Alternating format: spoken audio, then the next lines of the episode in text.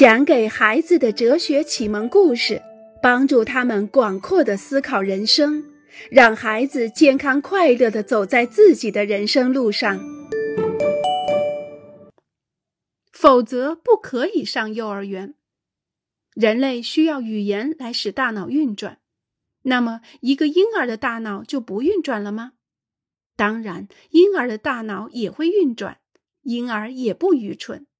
但是，一个婴儿不会对自己说：“快把点心藏起来，因为哥哥马上就要放学回家了。”当他听到父母说要学会在便盆上大便才可以去幼儿园时，不会明白大便和幼儿园之间有什么联系。其实，从婴儿出生的那一刻起，就开始了同外界的交流，他的叫声。他的微笑，他的牙牙学语，他的哭声，以及他的模仿和他的身体动作，这些都是他的交流方式。不过，思考、计划、选择不同方案、衡量是赞成还是反对、做出决定，这些事情婴儿是做不到的，因为他缺少词语，不会说话。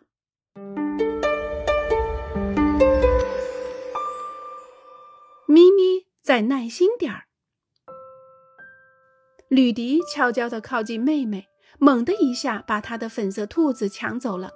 要知道，这个柔软的绒毛玩具是咪咪从不离手的。于是他大叫并哭喊起来。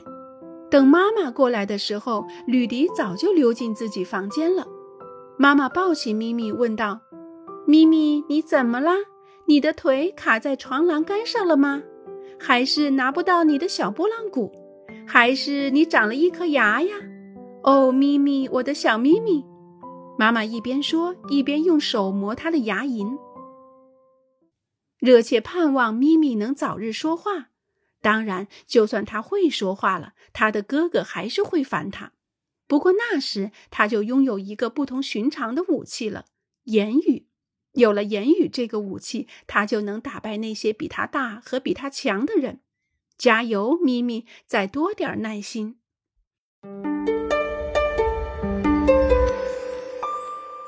打开大千世界的钥匙。弹完最后一个音符，老师露出了微笑。太棒了，玛丽蓉，你快达到要求了。在转调的那一节，要纵向读谱。弹低音，唱高音。这个星期在家练习的时候，要尽量把精力集中在曲式上，将和弦从大调改成小调。还有，不过这点儿你已经知道，不要忘了以帕音弹奏和弦。对于那些对音乐和钢琴一窍不通的人，根本无法明白上面的话。可玛丽荣和她的老师却彼此听得懂。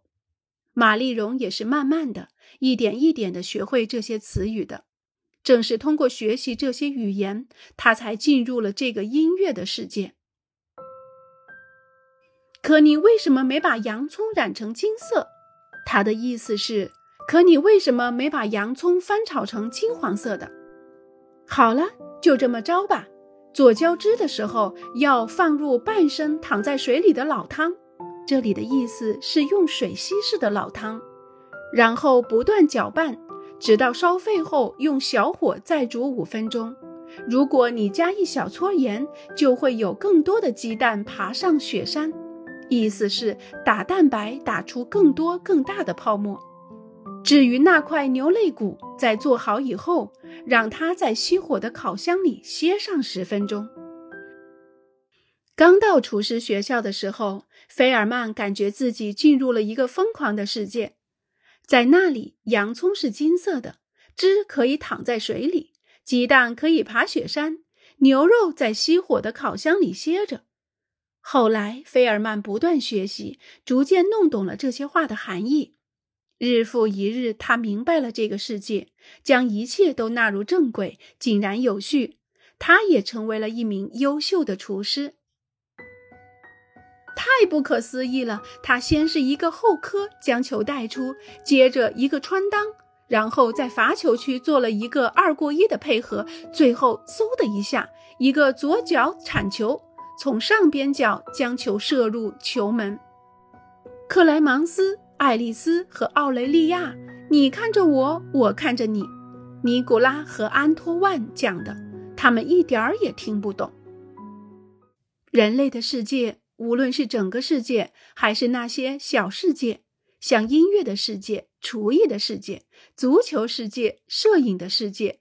美术世界、哲学世界、数学世界、天文世界、计算机世界、医学世界，正是因为有了可以用口头或书面表达的语言，这些大大小小的世界才得以自成体系。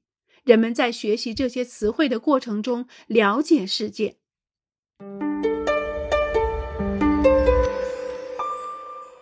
我的词汇手册，显然。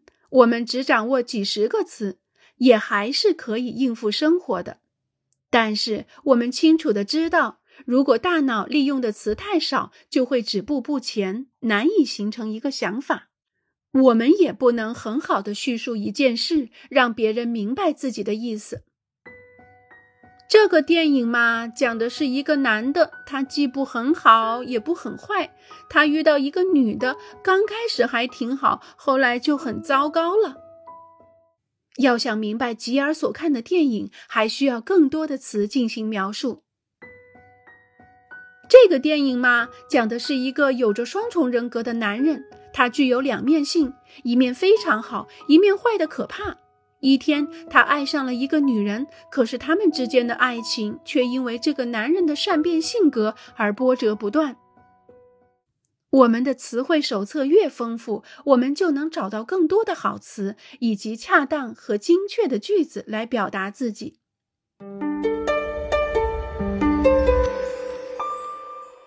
词语的力量，从鞋跟敲击人行道的节奏中。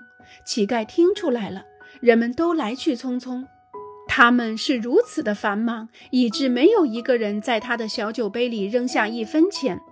尽管他特意在自己面前放了一块小告示牌，上面写着：“我是一个盲人，谢谢。您允许我在您的牌子上写些别的东西吗？”突然，一个陌生的声音问道：“当然，写吧。”乞丐回答说。陌生人在上面写了一些东西，然后就走开了。没过多久，就有硬币叮叮当当的落进了小酒杯，叮当叮当，硬币接连不断的落入杯中。乞丐想，他到底在我的小牌子上面写了些什么？陌生人写的是：“春天来了，我却无法看见。”